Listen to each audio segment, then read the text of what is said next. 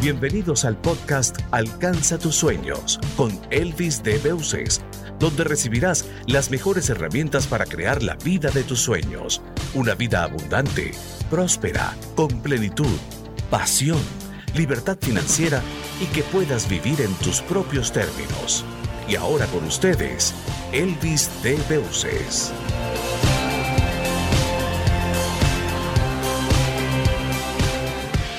Bienvenidos a este nuevo episodio del podcast Alcanza tus sueños. Hoy con una invitada muy especial. Se trata de Pata Liberati, que es psicóloga, es conferencista y también ama la escritura. Así que bienvenida, Pata. Un placer tenerte acá. Muchísimas gracias. Hola, Elvis. Un gusto estar acá. El placer es mío, el placer es mío. Mire, ¿y por qué no empezamos vamos, valga la redundancia, por el comienzo, ¿qué estabas haciendo antes de ser psicóloga? ¿Qué te impulsó a, a empezar en esa carrera? En realidad quiero ser psicóloga desde chica, desde los 14 años. Siempre tuve como mucha curiosidad qué le pasaba a la gente con sus emociones, con sus pensamientos, cómo era la mejor forma de una persona de evolucionar o de madurar, pero de madurar en serio, no juntando años por juntar años. Entonces, eh, siempre fui muy de escuchar, leía mucho, escribo desde muy chiquita, desde los siete años, y bueno, y toda esa conjunción hizo que terminara siendo psicóloga, aparte de que tenía una mamá eh, con la que dialogaba mucho. Y hay un chiste en Argentina que dice que cuando vos tenés una madre muy compañera o muy difícil o muy fácil o muy difícil, termina siendo psicóloga. Ah, pues no lo había escuchado. Interesante. Mira, y una pregunta que te quería hacer, porque sabes, los latinos, los hispanos somos por cultura muy reacios, ¿verdad? A ir al psicólogo cuando, cuando se nos daña el carro, sí vamos al mecánico, pero cuando tenemos problemas emocionales, pareciera que hay una barrera y tú has experimentado eso. ¿Cuál es tu experiencia con esa parte? Bueno, los que llegan, llegan porque pasaron esa barrera. Aparte, Argentina es el país en el mundo que tiene más cantidad de psicólogos por habitantes. ¿sí? Igualmente hay mucha gente que te dice, vengo porque me manda mi mamá, porque me manda mi marido, porque me manda mi amiga. ¿sí? Pero al ratito, si uno es una persona amorosa y amable y lo va conduciendo al otro a que, se, a que encuentre sus propias preguntas, se suelen quedar. Pero en la calle sí, hay mucha gente que dice, yo ni loco voy al psicólogo. Sí, hay, yo creo que es cultural. Aquí en Estados Unidos es muy aceptable. De hecho, es, la gente lo comenta muy abiertamente. Casi que cada persona tiene su psicólogo. Pero yo sí he notado que en nuestra cultura hay un poco de, de resistencia con esa parte.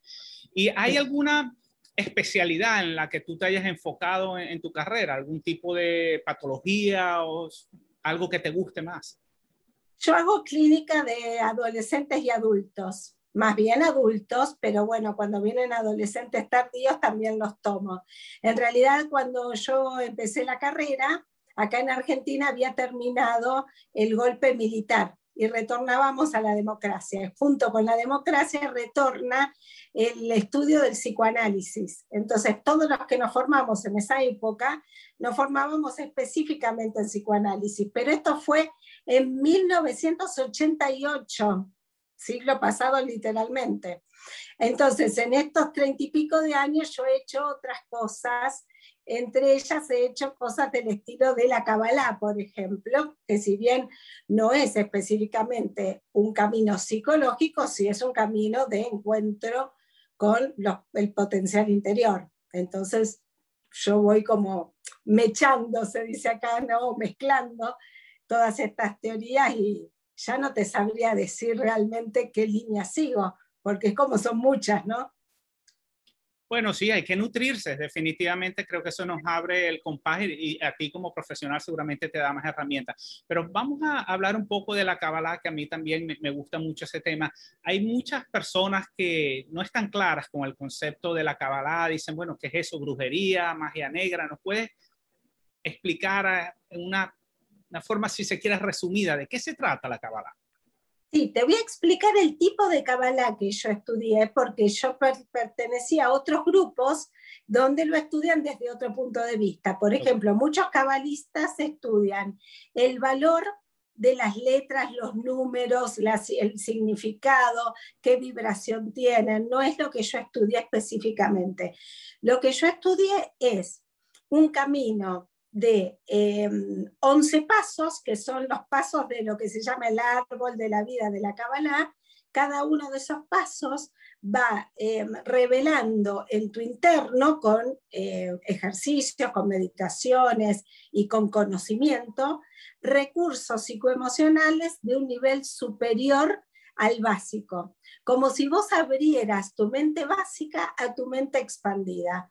Y es un camino que se hace en grupo, pero termina siendo individual, ¿sí? porque cada cual, si bien los recursos son los mismos, por ejemplo, el pensamiento virtuoso, eh, la responsabilidad, la paz interior, el perdón, eh, son todos los mismos recursos, cada cual va a tener una versión, ¿sí?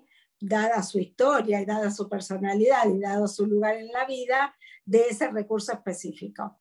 Entonces es muy concreto, es para llevarlo a la vida cotidiana. ¿Sí? Yo hice toda la maestría, con lo cual lo transmito también.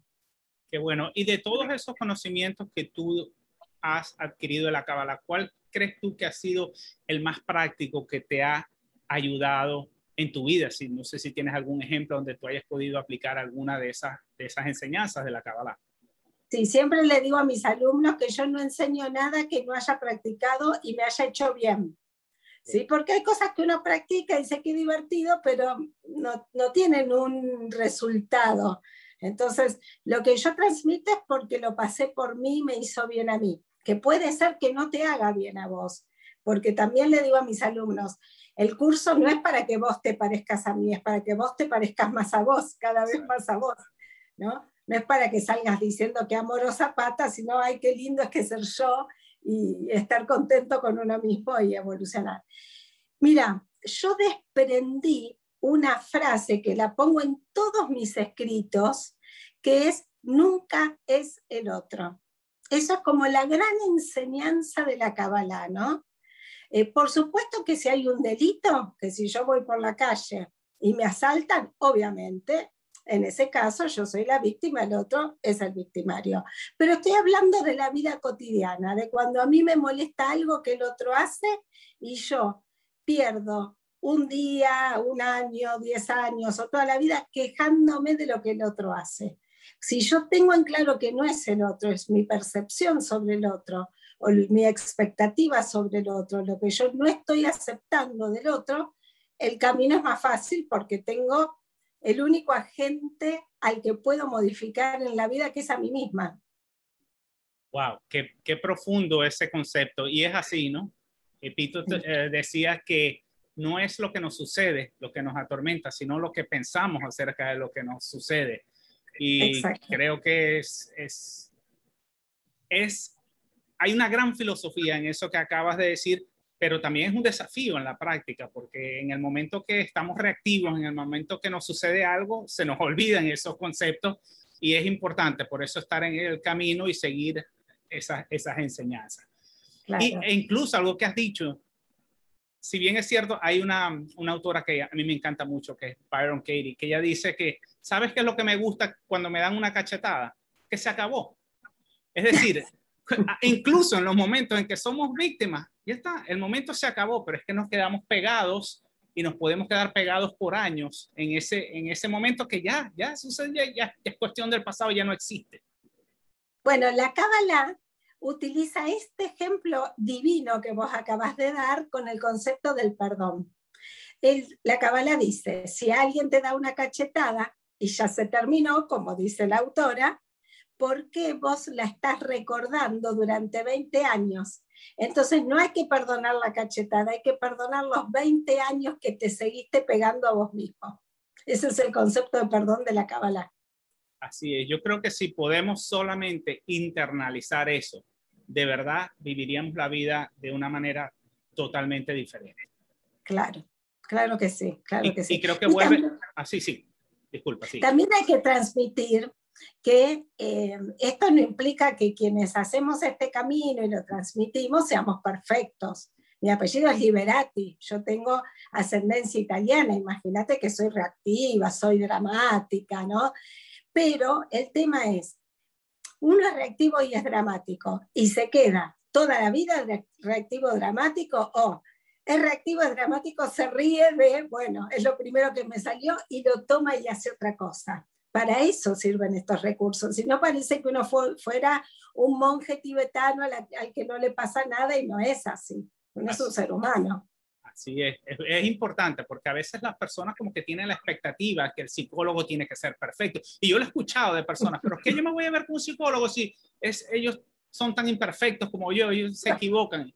Pero bueno, es que tienen, ustedes tienen, se preparan con una caja de herramientas que les ayuda a canalizar a las personas a salir de sus problemas emocionales y, todo, y todas esas condiciones. Esa es la diferencia y es una gran diferencia. Exacto. Es como un plomero. ¿no? ¿Cómo se dice plomero en, plomero, otros lugares? Plomero. Em, también se le rompen los caños, pero sabe cómo arreglarlo, digamos. Exacto. Gran diferencia, gran diferencia. Entonces le inunda la casa.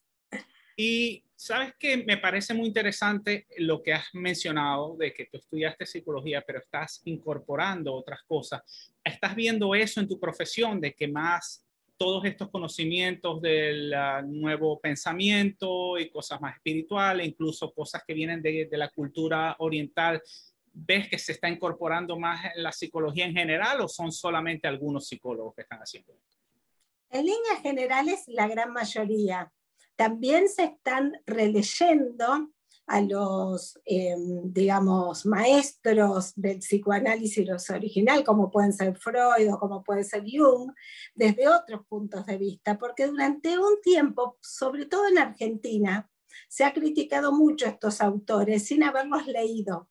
Y cuando la gente los lee, se da cuenta que también hay un componente espiritual, hay un componente de creencias, ¿sí? Pero lo importante es tomar de cada teoría lo que es útil sin hacer tanto juicio de valor, porque a veces cuando nos quedamos en el juicio de valor nos perdemos las partes que están buenas o que, bueno, que son útiles o, o que tienen algún tipo de, transmisión eh, útil, no sé qué otra forma, otra palabra ponerle, ¿no? Y, nos quedamos en la crítica. Pero sí, en Argentina casi todo el mundo se está abriendo un montón, aún los que han quedado más ortodoxos. Qué bueno, qué buena. Es una, una evolución bien interesante, eso, donde pareciera que se empiezan a conjugar todas esas enseñanzas ancestrales, como la Kabbalah, que tiene 3.000 años, con las teorías científicas más recientes, ¿no? Claro. Y, y, comentaste también que has trabajado con adolescentes. Quería consultarte, ¿qué desafíos estás viendo tú en esta generación, esta nueva generación de adolescentes que tal vez tú y yo no tuvimos, ¿no? Claro. Es que en realidad no me desafían tanto ellos como acompañarlos a ser entendidos por los adultos, porque ellos vienen con una cabeza mucho más inclusiva, ¿no? Con la diversidad incorporada como eh, algo, bueno, como lo que es, algo natural. Em, y entonces cuando quieren anunciar en sus casas o en su entorno eh, que no responden a los cánones de un paradigma anterior, ahí encuentran un freno. Entonces, eh, en general, yo tengo como cierta fama de poder escuchar estas cosas. Entonces me llegan con mucha facilidad adolescentes que tienen dificultad de comunicar a sus adultos alguna característica diversa en su vida, lo esperable para el, el paradigma más, digamos, conservador. Pero te encontrás con que mm, con tranquilidad, con amabilidad, explicando, sin asustar. En general no me he encontrado con familias demasiado cerradas, por lo menos yo, sé que existen, pero yo no me he encontrado en lo particular, ¿sí? Siempre ha habido una posibilidad de apertura. Qué bueno. Tienen que ver con elecciones diversas de sexualidad o, o a veces con vocaciones muy disímiles a las que la familia espera, ese tipo de cosas. Bueno, pero qué bueno que, que se esté tratando. Creo que todas las generaciones tienen esa, ese desafío, seguramente nuestros padres lo, tuvieron con nosotros y ahora los desafíos, como tú lo mencionas, tal vez estos desafíos son más nuevos, pero siempre hay esa brecha, ¿no? De, de, una generación a otra. Claro. Y en tu carrera, ¿qué, cuál, ¿cuál sería una de las cosas que tú dirías que has aprendido recientemente que hubieses deseado haberla sabido tal vez 10, 15, 20 años atrás? Bueno, hubiera deseado eh, ser más madura y no tener ideas, viste que cuando uno es joven tiene esas ideas que las cosas son así, ¿sí? Porque uno es como muy, em, ¿cómo te puedo decir? asevera mucho las cosas, está muy seguro de algo porque es joven y se lleva el mundo por delante. Y me doy cuenta que muchas veces escuché desde un lugar del podio, ¿sí? Porque bueno, porque era joven. Y eh, lo que he aprendido con los años es que la verdad siempre la tiene el paciente, que lo que el paciente relata es su forma de vida y que uno tiene que acompañar desde ese lugar y no desde pensar que porque uno o es psicólogo o es, joven se las sabe todas, ¿no? La humildad sería lo que hubiese deseado tener mucho antes. Bueno, pero eso llega es con los, con los golpes de la vida, ¿no? Y los años. así es. Y los años. Así es, así es. Pero bueno, es súper importante, sobre todo ustedes que tienen que tener una, una gran paciencia. ¿Cómo manejas tú la parte cuando, por ejemplo, tienes un paciente y es tan evidente, porque es muy fácil ver lo que otra persona tiene que modificar o el aspecto negativo de otra persona, y, y no lo ve y no, no quiere hacer el cambio, ¿cómo manejas tú esa parte? Em, yo mido el monto de dolor del otro. Si el tema que no puede esa persona empezar a cambiar es muy, muy, muy, muy, muy, muy doloroso, yo voy de a poco pero muy de a poco, ¿sí? como si uno fuera entrando a un salón con mini pasitos, ¿viste? Muy, muy, muy de a poco. ¿Para qué? Para que la persona vaya acostumbrándose a escuchar algo que le está doliendo mucho escuchar. Si es encaprichado, yo casi que lo trato como un amigo y digo, bueno, basta, basta con esto, ¿no? Y, y medio como que por ahí hasta meto un chiste, como, sí, ya, ya lo sé, ya me lo dijiste 20 veces y se ríen porque es más un capricho y entonces voy como un poco más al choque con un poco de humor. Depende el dolor de lo que se trate, ¿sí? Ok, entiendo entonces que cuando hay mucho dolor, no sé si entendí mal el concepto, la, la persona realmente no quiere ver la situación porque le va a doler si se da cuenta de la verdad, ¿no? Exacto. A veces la persona tiene mucho dolor, pero hay algo que te indica que está preparada. Entonces yo digo, esto que te voy a decir te va a doler un montón, pero yo sé que lo podés escuchar. Y entonces digo, pero con muchísimo amor. Ya no meto un chiste como alguien que está más encaprichado, ¿viste? Claro, pero mira, eso te aseguro que no lo aprendes en la universidad. Es, ese eso es algo que solamente viene con la, con la experiencia y, y, es desafiante, de verdad. Sí, y con haber sido muchísimos años paciente y saber cómo uno desea ser tratado. Qué bueno. ¿Sí? Qué bueno. ¿Y cuál dirías tú que es, que es uno de los mitos más comunes en tu profesión que la gente tiene?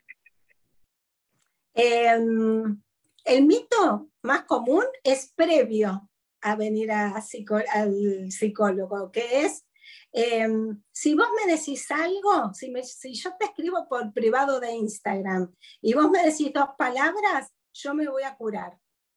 Eso es un mito muy común, ¿no? Yo tengo un problema. Vos me decís dos palabras y yo lo voy a solucionar. O sea, el, pensar que las cosas se solucionan sin proceso, eso es un mito muy, muy, muy común. Y después otro mito común es pensar que porque se terminó ese análisis o se terminó ese encuentro psicológico, ya está, que un tema ya está. Ejemplo, mi mamá y mi papá se murieron cuando yo tenía 27 años. Yo ahora tengo 30 años más. Obviamente yo ya hice el duelo grosero, pero nunca está. ¿Por qué? porque si hoy me pasa algo, por ejemplo, nosotros vamos a hacer un proyecto juntos, ¿no es cierto? Y yo pienso, qué lindo sería contarle a mis padres. Y eso es parte también de resignificar el duelo. Entonces nunca está, el proceso interno nunca está. Entonces la gente dice, yo ya fui al psicólogo, sí, pero ahora te está pasando otra cosa. ¿Entendés? Sí. O, llegan y dicen, yo de la muerte de mi mamá no voy a hablar porque ya lo hablé en otro lado. Bueno, pero ahora ¿no? Pasan otras cosas y se reeditan los, los duelos, los puntos de vista. Claro, es como dicen eh, la famosa analogía de la cebolla, ¿no? Que le quitas la parte de afuera, pero luego te tienes que seguir trabajando y trabajándola más. O no sé si tú lo habías escuchado en, en Kabbalah, que es el tikkun, que es la corrección que el alma viene a hacer y eso se sigue repitiendo. Ese, esos mismos patrones se siguen repitiendo en nuestra vida porque tenemos que, que hacer ese trabajo, ¿no? Exacto, exactamente. Qué bueno. ¿Desde, ¿Desde qué lugar vos estudiaste Kabbalah? Porque evidentemente no es desde el árbol de la vida también. bueno, sí se habla del árbol de la vida, pero muy poco en realidad. Eh, yo lo aprendí o fui a los cursos acá del Kabbalah Center, que es del el Karen no me acuerdo el apellido, Berg, Karen Berg, exacto, y, el Rap Berg, que ambos acaban de, bueno, Karen acaba de fallecer y el Rap había, muerto, que ellos se trajeron todo ese conocimiento de Israel y empezaron todo lo que tiene que ver con lo, lo de la Kabbalah en, en, Estados Unidos. Pero yo te diría que como tú lo dices, mucho, tiene que ver mucho con, el, con quien lo da, ¿verdad? Quien, Porque el Zohar es tan complejo que siempre la interpretación y siempre ese estilo del profesor va a tener una, una gran influencia, además que los temas son, son sumamente amplios, ¿no? Pero básicamente esa ha sido la, la tendencia que yo seguí. Y quería preguntarte, ¿cuál sería uno de los mentores o alguien que ha tenido una gran influencia en tu vida, bien sea profesional, espiritual o en la, en la parte personal? ¿Y por qué? Bueno, en la parte personal, sin duda mis padres, sin duda porque yo nací en una familia prácticamente sin prejuicios. Es muy difícil decir esto, pero prácticamente sin prejuicios, con muy poca crítica hacia el otro. Em, y cuando hablo de no prejuicios, hablo de no prejuicios en una, vos pensás que yo nací en 1964, así que en una sociedad en el interior de Argentina que era bastante conservadora. Y eso a mí me, me dio de, cuna una cabeza muy abierta y eso yo lo bendigo. Em, creo que para mí fueron mis grandes maestros y creo que por eso es que se fueron siendo yo tan jovencita, como que dejaron el legado y ya estaba, ¿no? Y ahora seguí tu vida sola. Em, y después, a nivel profesional, eh, yo recuerdo mucho un profesor que tuve en la universidad, que no era psicólogo, era filósofo, y era muy excéntrico. Y todo lo que decía era, la cabeza dolía porque para que entrara ese conocimiento había que hacer lugar. O sea, era increíble. El, lo tuve en primer año y en el último año. El primer año tomé nota, tomé nota, tomé nota. ¿Por qué? Porque yo sabía que en algún momento lo iba a entender. En ese momento no entendía nada, pero sabía que en algún momento lo iba a entender. Y hasta el día de hoy me resuena su enseñanza. ¡Wow! ¡Qué profundo! Así me pasó también con un, un mentor. Yo recuerdo que me dijo una frase y me tomó más de 20 años entenderla. Pero es eso lo que tú dices, que no se queda como que y hay que darle, hay que darle, hay que darle hasta que por fin uno realmente con las experiencias empieza a entender con profundidad el concepto. Porque sí, son conceptos muy profundos y eso que tú eres una persona de mente abierta. Y creo que es muy importante eso, tener mente abierta porque si no, ¿cómo podemos aceptar nuevos conceptos que en muchos casos nos tienen que cambiar y tienen que cambiar la manera como nosotros creemos que es la vida y cómo tienen que ser las cosas? Claro, claro. Vos pensás eh, que yo ya hice en mi vida todo lo que se supone en el viejo paradigma que había que hacer. ¿sí? Yo ya me recibí, bueno, fui buena hija, me recibí, me casé, tuve hijos, me divorcié, ejerzo mi profesión.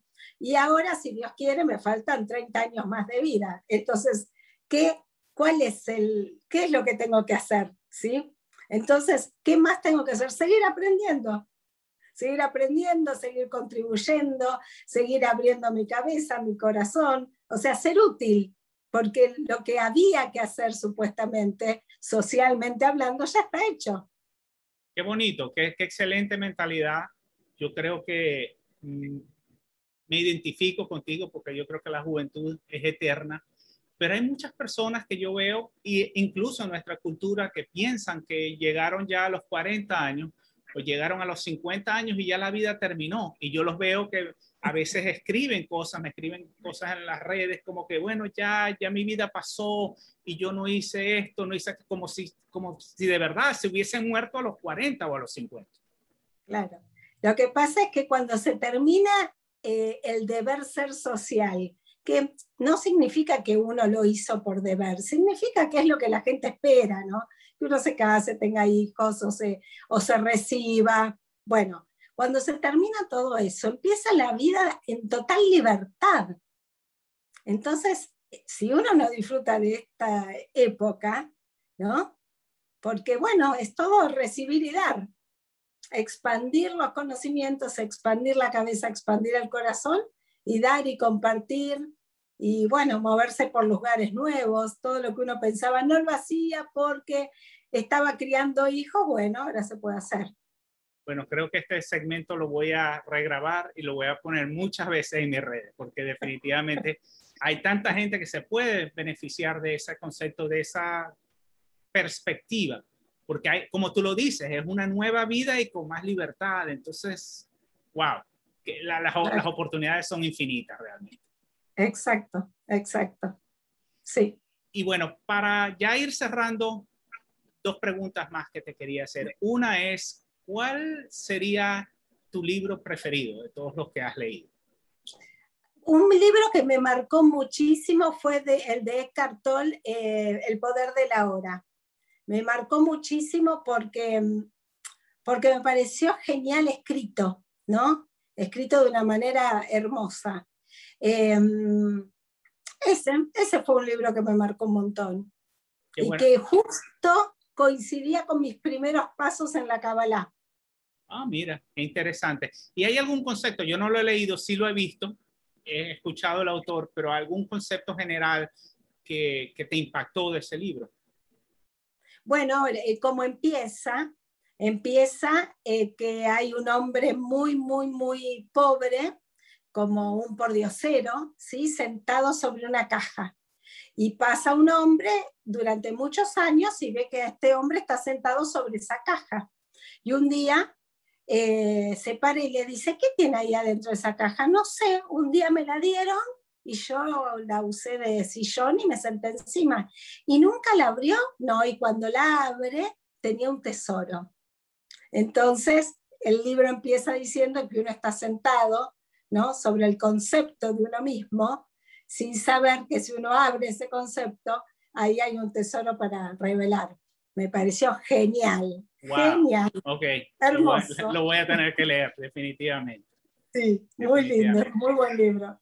Bueno, Pata, quisiera entonces que nos compartieras un poco qué tipo de herramientas, qué tipo de ayudas, cursos, asesorías, qué le puedes ofrecer a las personas que necesiten ayuda y dónde te pueden contactar. Bueno, yo siempre digo que mi red por excelencia es Instagram, que yo figuro como Pata Liberati, arroba Pata Liberati. ¿Por qué? Porque todos los días escribo una reflexión, eh, algo para mm, impulsar a la gente a pensar de otra manera, ¿sí? Y ahí siempre em, hago publicidad de los talleres que doy, doy talleres de creatividad, de emociones conscientes y después, bueno, consultas particulares. Qué bueno. Ahí está toda la, la, información en el Instagram, está toda la información. Perfecto. Bueno, para quienes están viendo esto en el canal de YouTube, en la descripción van a tener el enlace a la cuenta de Instagram de Pata y si lo estás escuchando en el podcast, también van a estar en las notas del show. Y los invito de verdad que la sigan porque ya se habrán dado cuenta que van a, van a disfrutar mucho de todo ese contenido que Pata tiene para dar. Pata, para mí ha sido un placer gigante Gracias, gracias por acompañarnos y bueno, espero tenerte por acá en una segunda oportunidad. Sí, sí, sí, nos vamos a ver. Ya nos vamos a ver personalmente también. Pronto, que así sea. Chao. Nos vemos. Hasta luego.